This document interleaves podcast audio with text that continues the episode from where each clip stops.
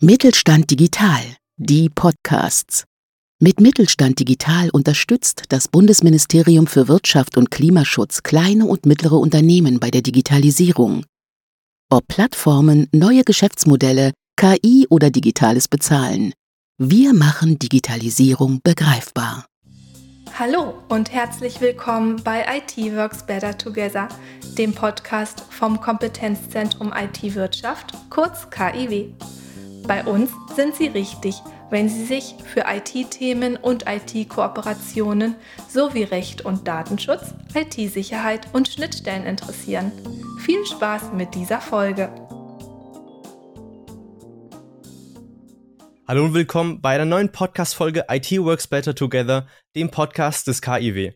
Mein Name ist Joel Heil Escobar und heute spreche ich mit Dr. Bert Klöppel über das Thema Quanten-IT. Was genau ist es? Inwiefern kann man sie einsetzen und was für Hilfe sie in der Zukunft für Sie als Unternehmerin Unternehmer bieten kann, erläutern wir hier in dieser Folge. Bert arbeitet als Innovations- und Enterprise-Architekturberater bei der T-Systems, einem weltweit führenden IT-Dienstleister und Anbieter digitaler Dienstleistungen und außerdem Tochter der Deutschen Telekom. Vielen, vielen Dank, dass du heute da bist und in der Folge mit mir über Quanten-IT sprichst. Ja, vielen Dank für die Einladung und schauen wir mal, was wir äh, aus der Zukunft in die Gegenwart reinbringen können. Sehr gerne. Erzähl doch direkt am Anfang mal, seit wann gibt es eigentlich Quantencomputer und wo werden sie aktuell eingesetzt? Also die Idee vom mit Quantenprozessen wirklich zu rechnen, geht tatsächlich schon äh, einige Jahrzehnte zurück. Äh, einer der Urväter ist sicherlich der Richard Feynman, berühmter Quantenphysiker, äh, aus den USA. Und damals äh, hauptsächlich mit den Ideen, dass man natürlich die hochkomplexen Berechnungen in der Quantenmechanik vielleicht mit Hilfe von Quantencomputing auch nutzen und lösen könnte. Das äh, gilt auch heute noch so, dass das tatsächlich ein Use Case ist, der sehr interessant und sehr relevant ist. Äh, danach hat es eine, Zeit lang sehr, sehr viel, äh, sehr, sehr grundlegende Forschung gegeben da gehe ich jetzt nicht drauf ein, was da für unterschiedliche Prozesse alle da gebraucht werden können, um Quanten mit Hilfe der Quantenphysik Berechnungen durchführen zu können. Das ist auch heute noch nicht richtig bis zum Schluss klar, wer da wirklich der Sieger ist. Ich gehe jetzt nicht auf die unterschiedlichen Technologien drauf ein. Ähm, aber es hat dann die großen Player, wie halt jetzt halt äh, Google, Amazon, die haben halt das auch für sich entdeckt, dass das betriebswirtschaftlich interessant ist. Und die haben fairerweise muss man sagen, natürlich auch die finanzielle Power, äh, da mal einfach mal nicht nur ein oder zwei, sondern zehn, zwanzig oder noch mehr Millionen einfach mal in ein reines Anwendungsforschungsprojekt reinzustecken und seit der Idee, äh, seitdem die das aufgenommen haben, und das wurde dann auch ein bisschen, äh, ich sage mal, Markt, marketingtechnisch etwas überhöht, indem da Google mit seiner Quantum Supremacy, also seiner Quantenvorherrschaft, da einfach mal ein bisschen äh, auf der Marketing-Trommel ge gerührt hat. Erst seitdem ist das plötzlich auch in breiterer Öffentlichkeit äh, von Interesse geworden. Und naja, so sind wir ja wahrscheinlich auch zueinander gekommen, dass da einfach mal die, das Buzzword Quantencomputing da im Raum steht und die Frage gestellt wird, was ist denn das eigentlich? Vollkommen richtig. Erklär doch mal, viele Leute haben wahrscheinlich den Begriff schon mal gehört, irgendwie was mit Quantencomputern. Was genau ist denn jetzt letztendlich ähm, für eine Person, die es noch nicht gehört hat, der größte Unterschied zwischen einem Quantencomputer und einem normalen Anwendungscomputer, wie man ihn zu Hause oder im Büro hat? Ja, also mit einer der Hauptunterschiede ist tatsächlich, dass ein normaler Computer arbeitet halt mit, äh, mit Bits. Das ist das kleinste informationstragende Element. Das heißt die berühmte 0 oder 1 oder an oder aus. Äh, und die ist halt, wie man das aus der digitalen Welt kennt, digital. Entweder das eine oder das andere. Äh, Quantencomputer arbeiten mit sogenannten Qubits. Das klingt jetzt natürlich ein bisschen interessant. Ähm, die sind allerdings tatsächlich sehr viel komplexer. Äh, und zwar buchstäblich auch im Sinne der Mathematik. Das sind tatsächlich ist das äh, sind das äh, zwei komplexe Zahlen, also tatsächlich eigentlich sogar etwas Vierdimensionales und damit auch was Kontinuierliches. Das heißt, das ist nicht irgendwie eine Mischung zwischen 0 und 1, so wie so ein Prozentsatz von Wahrscheinlichkeiten, sondern es ist schon, ein, ein Qubit alleine ist schon etwas sehr viel komplizierteres als ein normales Bit. Und damit erklärt sich dann natürlich auch schon einfach mal, Quantencomputer werden nicht die normalen Computer ersetzen. Im Gegenteil, man braucht einen normalen Computer, um überhaupt mit dem Quantencomputer sich in Verbindung setzen zu können. Ähm, das heißt, Quantencomputer sind eher sowas wie, na, sagen wir mal sowas wie Quantenkoprozessoren, die dann neben dem normalen Computer dann auch tätig werden. Das erklärt jetzt erstmal so ganz grob etwas. Und die Anzahl, wie viele Qubits da drin sind, das ist ja nur diese Marketing-Trommelei von den Quantencomputing-Computerherstellern, äh, ist natürlich relevant. Im Moment sind wir bei der Anzahl von Qubits in der Größenordnung von 50, 60. Also Google hat mal mit seinen paar 50, die sie herausbekommen haben, mal die Quantenvorherrschaft für sich postuliert. Das ist aber äh, sehr stark Äpfel mit Birnen zu, vergle zu vergleichen. Die richtige Anzahl der, der Qubits ist natürlich von Interesse. Ähm, kommerziell interessant, das sind heute tatsächlich keine vollständigen Quantencomputer, also die wirklich alles können, was man mit einem Quantencomputer kann, sondern sogenannte Quantenannealer. Das sind also Quantenoptimierer. Warum das Annealing heißt, möchte ich jetzt ja nicht zu sehr in die Details gehen.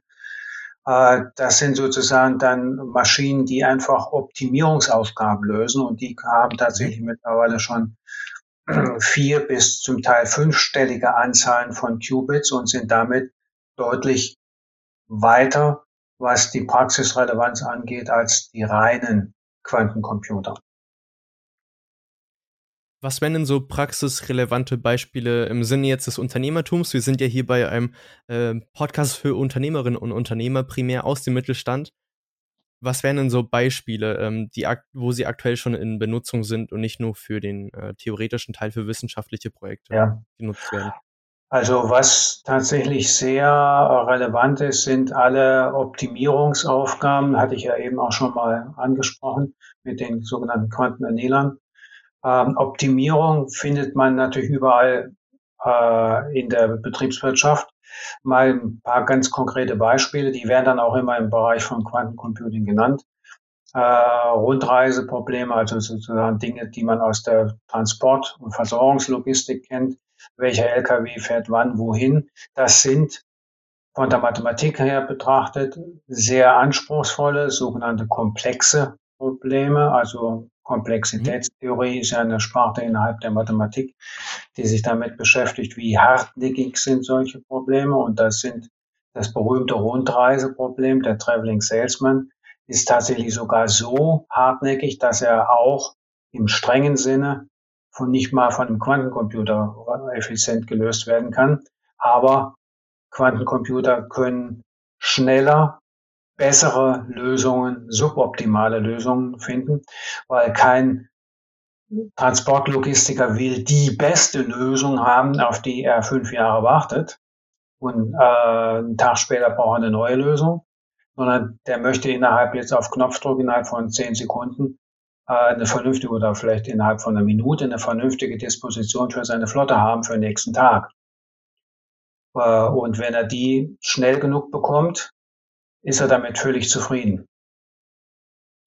Also typisches Beispiel ist wirklich äh, alles, was in der Logistik angeht. Ein anderes Beispiel, das haben wir bei uns selber in der Telekom für Kunden von uns auch schon mal prototypisch umgesetzt, ist in der Produktionssteuerung.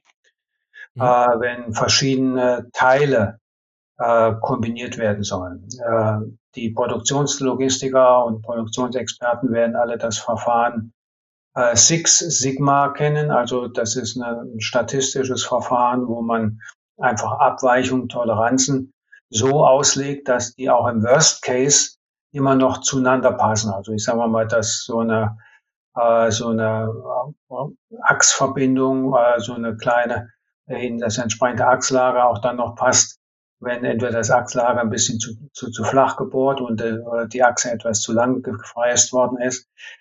Würde man die passend kombinieren können, könnte man den Ausschuss signifikant nach unten treiben. Und das ist ein Verfahren, was wir tatsächlich auch mit unseren Forschungspartnern entwickelt haben. Das nennt sich dann seines Wortspiel Mix Sigma. Also in dem einfach immer das Optimiermal zusammengesetzt wird. Und das klingt jetzt nun so trivial, äh, dass man einfach mal immer das, äh, die passenden Stücke dann so zusammenordnet.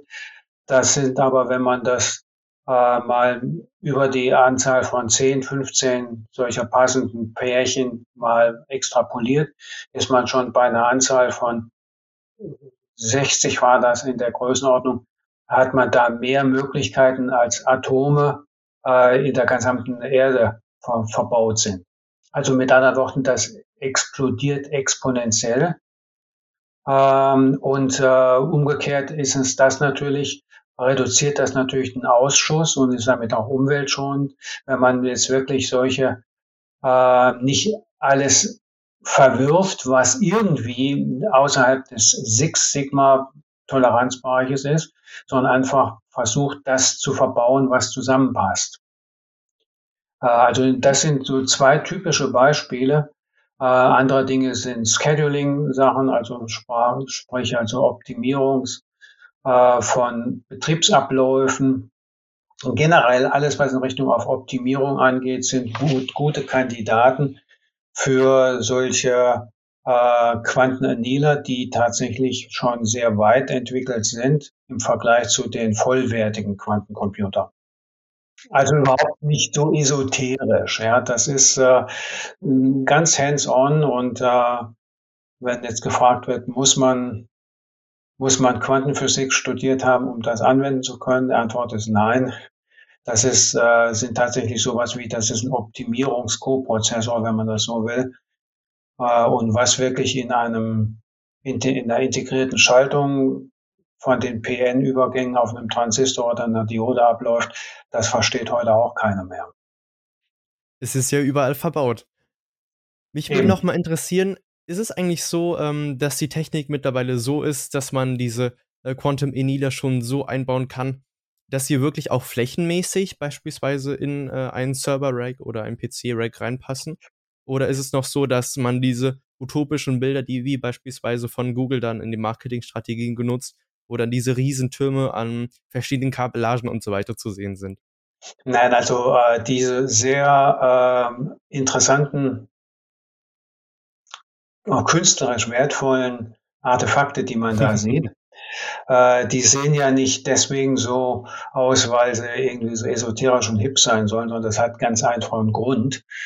Äh, die meisten dieser Systeme arbeiten bei sehr tiefen Temperaturen und wenn wir von sehr tiefen Temperaturen reden, reden wir nahe des absoluten Nullpunkts, also so um den Bereich von minus 260 bis zu minus 270 Grad Celsius, was ungefähr dann drei bis vier Grad Kelvin, also kurz vor der absoluten Null.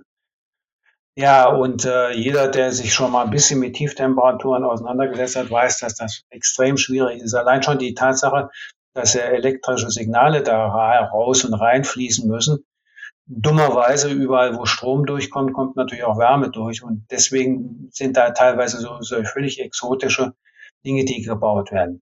Die sind aber mittlerweile so gekapselt, buchstäblich gekapselt, dass die tatsächlich in normalen Racks untergebaut werden. Also das ist jetzt nicht ein 19 Zoll Einschubreck, aber dort, wo man normalerweise nebeneinander die 19 Zoll Racks stehen hat, da kann man in, die, in dieselben Gassen kann man auch, sagen wir mal, so einen Quantenannealer mittlerweile reinstellen. Dass der dann noch mal ein bisschen Anschlussmöglichkeiten für Kühlflüssigkeiten und Strom und so weiter braucht, das ist klar. Aber sowas bietet ein Rechenzentrum heute halt natürlich auch schon mit. Zum sich unter den Schreibtisch stellen, nein, nein, das sind wir definitiv noch nicht. Äh, und äh, solange wir bei diesen Temperaturen arbeiten wollen und müssen, äh, wird sich daran auch so schnell nichts dran ändern. Ich gehe jetzt nicht darauf ein, dass es auch andere Technologien gibt, die bei Raumtemperatur arbeiten, aber die derzeitige Leading Edge Technology für sowohl Quantenannealer wie auch vollständige Quantencomputer sind halt welche, die auf sehr, sehr tiefen Temperaturen operieren. Rechenzentrum ja, Armbanduhr unter Tisch nein. das bringt Sommer sehr, sehr gut auf den Punkt. Mich würde noch mal interessieren, ob es dann eigentlich wahr ist. Man hört ja oftmals, ja, ähm, ihr müsst euch jetzt unbedingt 40 Zeichenpasswörter machen, weil wenn jetzt die Quantencomputer kommen, dann können die alle Verschlüsselung brechen äh, und alle möglichen Passwörter. Man braucht einfach nur Zeit dafür. Was ist denn da an dieser, ich nenne es mal Panikmache dran, die äh, von einigen Leuten genutzt wird, dass jetzt Quantencomputer demnächst die Welt übernehmen werden und äh, keine Verschlüsselung mehr sicher ist? Ja, da muss man ein kleines bisschen genauer reingehen in welche Arten von Verschlüsselung wir damit reden. Besonders mhm. äh, angreifbar sind äh, sogenannte asymmetrische, also diese Public Key Verschlüsselungen, äh, die man hat, dass äh, ich jetzt Ihnen einen oder dir einen Schlüssel zuschicke äh, und du kannst damit etwas verschlüsseln, was ich nur mit, mit diesem öf öffentlichen Schlüssel und ich kann mit meinem privaten Schlüssel das dann wieder nur ein, äh, wieder dekrypten. Mhm. Das ist diese sogenannten asymmetrischen Verfahren basieren tatsächlich in der Mathematik auf Möglichkeiten, die sich sehr gut mit Hilfe von Quantencomputern brechen lassen. Symmetrische Verfahren, Verschlüsselungsverfahren, sind tatsächlich schon sehr viel schwieriger zu knacken, auch für den Quantencomputer. Äh, und ähm, auch da ist die Mathematik mittlerweile schon so weit, ähm, diese heute gängigen Verschlüsselungsverfahren basieren sehr häufig auf der Faktorierung großer Primzahlen. Und äh, das ist tatsächlich etwas, was gut angreifbar ist mit Hilfe von Quantencomputing. Ähm, äh, es gibt allerdings auch Verfahren, die mathematisch so hartnäckig sind, das sind sogenannte Verbands- oder Lattice-Verschlüsselungen, äh, um ein Beispiel mal zu nennen, die sind wirklich dann post-quantum safe, wie das so schön im Marketing Deutsch heißt. Äh, das heißt also, die sind dann äh, nicht nur, indem man von 64 vielleicht auf 256 Bit geht, sondern die sind dann wirklich auch wirklich äh, quantensicher, egal wie viele Quantencomputing Power ich da dran setze. Mhm. Diese herauszufinden, also das Schlüsselwort äh, ist tatsächlich Post-Quantum Safe, nennt sich sowas, oder Post-Quantum Cryptography. Äh, das ist tatsächlich ein Punkt, der heute Beachtung findet. Ähm, hinsichtlich der Softwarearchitektur ist es natürlich eigentlich nicht so dramatisch, weil man hat vorher eine Schnittstelle zum Kryptomodul gehabt und man hat hinterher Schnittstelle zum Kryptomodul und das war's. Ja, äh, dass vielleicht die Verschlüsselung ein bisschen aufwendiger ist, dass der Schlüssel vielleicht ein bisschen länger ist. Äh, das ist dann im Prinzip alles. Aber da würde man jetzt schon sehr viel mehr noch in die Frage der generellen Kryptographie-Technik und Verschlüsselungstechnik mhm. reingehen müssen.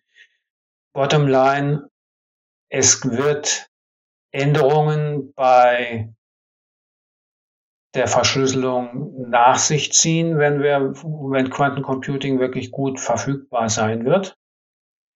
Ähm, aber die werden nicht bedeuten, dass es in Zukunft keine Verschlüsselung mehr geben, geben wird. Ganz im Gegenteil. Aber das geht in eine ganz andere Richtung.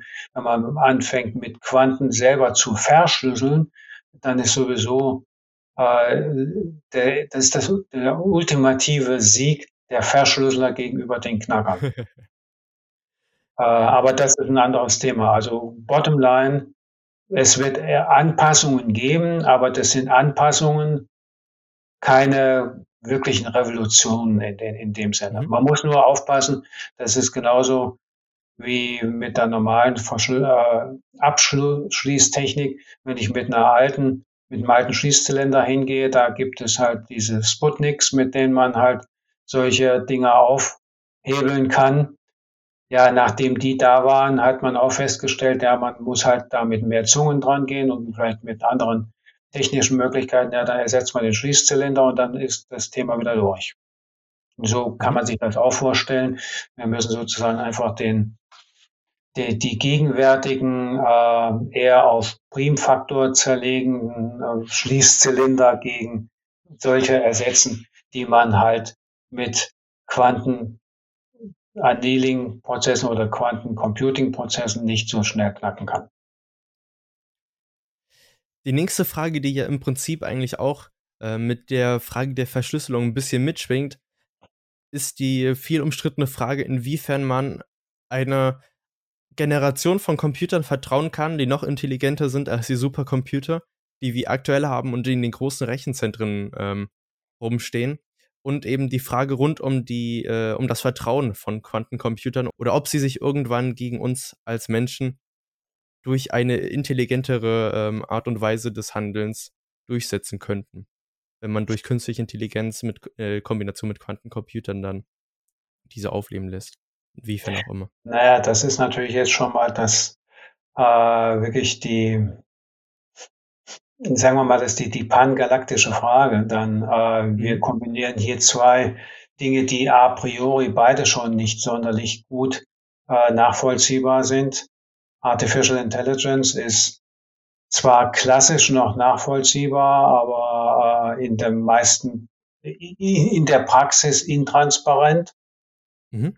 Ähm, das ist einfach so und äh, man wird sich dieser Fragestellung einfach ander, mit anderen Möglichkeiten nähern müssen. Es gibt technische Ansätze nach äh, Explainable AI nennt sich sowas, dann wirklich auch zu versuchen, äh, AI nachvollziehbar zu machen eine Explainable Quantum Computing wird es nicht geben. Und zwar aus fundamentalen Gründen. Äh, weil äh, Quantenprozesse sind halt physikalisch bedingt unscharf und nicht als, als solche erklärbar. Das heißt also, man wird ähm, also sowas wie einen Quantendebugger wird es nicht geben, dass ich nachvollziehen kann, dass ich durchtrace, wann hat, mhm. ist mein Qubit irgendwie so nach links oder rechts umgekippt. Äh, das wird es halt tatsächlich nicht geben. Das heißt, man muss einfach äh, Nachvollziehbarkeiten auf andere Ebenen transportieren. Mhm. Äh, eben nicht mehr auf der mechanischen Ebene, ich kann das runtertackern bis zum Schluss, ähm, bei einem digitalen Rechner habe ich zwar quantenphysikalische Prozesse in, der, in den Transistoren, aber letztendlich ist der Transistor offen oder zu und damit natürlich äh, nachvollziehbarer. Habe ich äh, Milliarden von Transistoren alleine nur in einem IC, ist das zwar nach Radio Erivan im Prinzip noch nachvollziehbar, aber in der Praxis macht man es nicht mehr und kann man es nicht mehr. Äh, dieses im Prinzip ist bei der Quantencomputerei dann endgültig entschieden zu, na, ich kann es nicht mehr. Ich kann nicht das Qubit fragen, warum bist du umgekippt? Mhm. Das heißt, man muss einfach Nachvollziehbarkeit, Sicherheit äh, der Entscheidungsprozesse, egal ob die jetzt KI, eine quantenbeschleunigte KI ist oder alleine auch nur ein quantenbeschleunigter Optimierungsprozess. Ich kann ja genauso gut als Logistikleiter sagen, ja, warum hast, lieber Quantencomputer, warum hast du denn meine Flotte jetzt so disponiert? Man wird da keine Antwort bekommen. Äh, man, das hat so ein bisschen was Orakelartiges etwas. Man drückt auf den Knopf und man kriegt ein, ein, ein, neue, ein neues Flottenassignment. Hat dann allerdings meistens die Möglichkeit, wenn man feststellt, gefällt mir nicht so ganz, na, dann drückt man nochmal auf den Knopf. Also ein bisschen was Orakelartiges. Ähm, und das ist natürlich mit, mit dieser Art und Weise des Umgangs wird man einfach sich auch anfreunden müssen. Sehr interessant. Mich würde auch noch mal deine persönliche Meinung interessieren, ob es denn in den nächsten 50 bis 100 Jahren so weit mit der Quantenphysik gehen kann und äh, so mit der Technik, dass man es irgendwann mit in seiner Hosentasche oder am Armband rumträgt. Also zur aktuellen Zeitpunkt hast du eben gerade schon ausführlich gesagt, das ist auf keinen Fall möglich. Aber wie siehst du da die Zukunft und die Entwicklung? Naja, äh, also 100 Jahre, äh, das geht weit über das hinaus, was sich irgendein Zukunftsforscher heute garantiert irgendwelche ernstzunehmenden Gedanken darüber macht.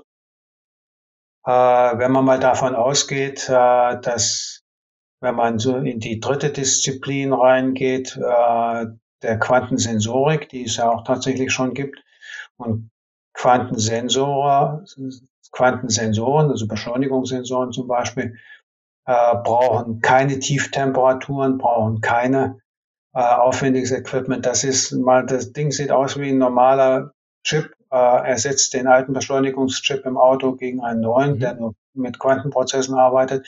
Quantenprozesse sind a priori nicht unbedingt äh, erzwingen nicht un, unbedingt tiefe Temperaturen die Technologie, die momentan äh, in der Umsetzung des Quantencomputings vorne ist, benötigt die.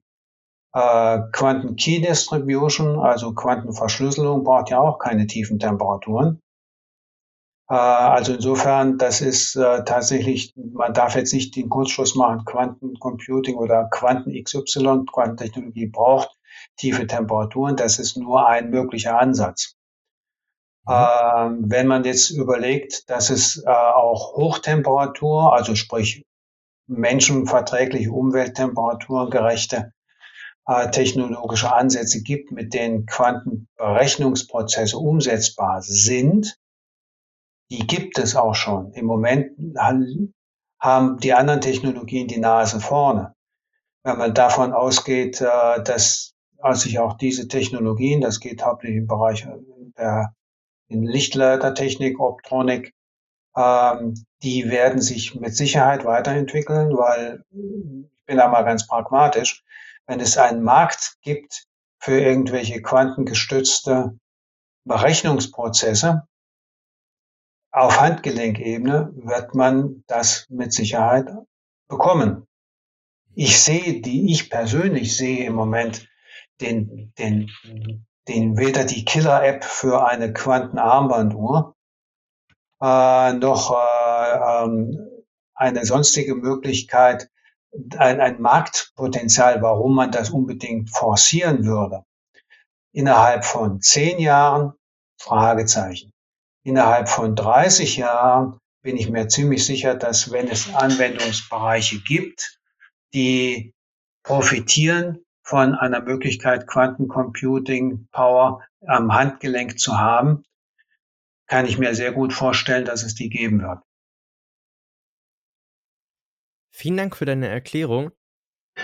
Wie würdest du es preisig einschätzen? Angenommen, ähm, ich bin jetzt Geschäftsführer von einem mittelständischen Unternehmen, sagen wir mal, ich habe jetzt 30 Fahrer bei mir und der Flotte ähm, und habe eine Spedition wie kann ich mir preislich vorstellen, wenn ich jetzt ein quantenbasiertes System zur Distribuierung im Prinzip und zur Verteilung der Flotte haben möchte? In welchen äh, Dimensionen befinden sich denn da die Kosten? Die Betriebskosten sind tatsächlich, um es mal auf den Punkt zu bringen, vernachlässigbar. Weil äh, auch Quantenrechnerpotenzial oder Quantenrechner auf Berechnungsleistung wird nach Rechenzeit abgerechnet. Mhm. Und jeder, der sich mit Quantencomputing auseinandergesetzt hat, weiß, äh, dass ein Quantencomputer in der Regel Bruchteile, Tausendstel bis Zehntausendstel Sekunden Laufzeiten hat. Das liegt einfach technisch begründet. Äh, das, das, das äh, Schlüsselwort dazu nennt sich Quantendekohärenz. Das heißt also einfach nach einer gewissen Zeit, und diese Zeit ist sehr, sehr kurz, ist in der Regel deutlich unterhalb einer Sekunde, muss der Quantencomputer fertig sein, ansonsten hat er das Ergebnis vergessen. Mhm. So, äh, abgerechnet werden tatsächlich wie ganz normale Rechenleistung auch nach, nach Sekunden oder Bruchteilen von Sekunden. Und die sind tatsächlich dann, wenn man die umsetzen wollte, spottbillig im Prinzip. Das, was daran teuer ist, ist die Frage, wie wird die Lösung konzipiert? Wie komme ich zu einer Lösung dorthin? Ähm, wie wird sie integriert? Natürlich muss ich, selbst wenn ich ein solches, sagen wir mal, so ein äh, Tourenplanungsquantenorakel habe, Das Orakel selber muss natürlich in meine normalen Jobabläufe, in meine konventionelle IT integriert werden. Das heißt also, das ganze mhm. Drum und Dran von klassischer Systemintegration, Projektanalyse, Projektdurchführung, äh, Anforderungsanalyse und, und, und, und, und, und, und. Das ist dasselbe. Mhm. Da passiert auch keine, keine Magie. Da innen drinnen, ganz innen drinnen, versteckt, gar nicht zugänglich, sitzt dann irgendwie eine, ein Quantenerniler oder ein Quantenoptimierer.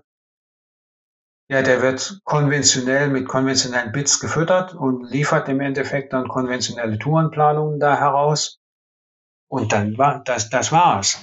Äh, das heißt also auch vom Aufwand, vom äh, Projektaufwand und auch vom äh, Betriebsaufwand gehen 99 Prozent davon in die ganz konventionelle IT- und Projektmanagement rein.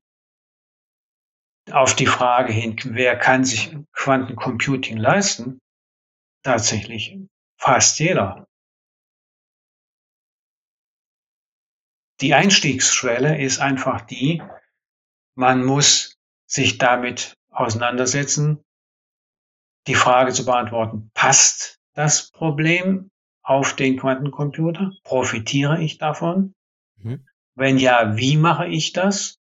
Muss ich das selber machen? Aber das ist auch genau dasselbe. Wer baut sich heute ein ERP-System noch selber? Nein, man geht rum und sucht, gibt es das oder gibt es einen Integral Systemintegrator, wie zum Beispiel auch wir das selber auch sind. Äh, und über die wird eine solche Frage dann beantwortet. Ist Quantencomputing das Passende. Und insofern, das wird einfach den Werkzeugkasten der IT bereichern. Das jetzt ist, ist evolutionär, nicht revolutionär. Das heißt, es gibt spezielle Verfahren, die ganz genau wie wir das beim Bereich von der Grafik haben wir GPUs, die sehen auch in, intern völlig anders aus und die werden auch völlig anders programmiert und genutzt, als man eine, normale CPU benutzt. Ja, und wie das zusammengefittet wird, dass es passt, das ist eigentlich die klassische Aufgabe des Systemintegrators und des Beraters, sagen wir mal, aus diesen Ingredienzien, aus diesen äh, Zutaten das passende Rezept zu bekommen. Und es sind jetzt einfach ein paar neue Zutaten mehr auf dem Tisch. Auf jeden Fall, vielen, vielen Dank, Bert, dass du uns heute das interessante Thema der Quanten-IT nochmal näher gebracht hast und auch nochmal einige Fragen aus der Community und von uns nochmal beantwortet hast. Schreiben Sie uns gerne Ihr Feedback und bis bald und bis zur nächsten Folge. Ja, tschüss.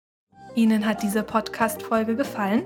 Empfehlen Sie uns weiter folgen Sie uns bei LinkedIn, auf Twitter oder Facebook und verpassen Sie keine Neuigkeiten zu relevanten Themen rund um die IT-Wirtschaft, aktuelle Veranstaltungen, neue IT-Kooperationen und wissenswerte Veröffentlichungen. Vielen Dank fürs Zuhören und bis zur nächsten Folge. Dieser Podcast ist eine Produktion vom Mittelstand 4.0 Kompetenzzentrum IT-Wirtschaft und gehört zu Mittelstand Digital. Mit Mittelstand Digital unterstützt das Bundesministerium für Wirtschaft und Klimaschutz die Digitalisierung in kleinen und mittleren Unternehmen und dem Handwerk.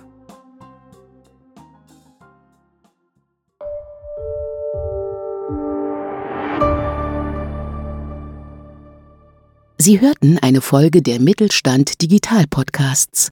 Mit Mittelstand Digital unterstützt das Bundesministerium für Wirtschaft und Klimaschutz kleine und mittlere Unternehmen bei der Digitalisierung.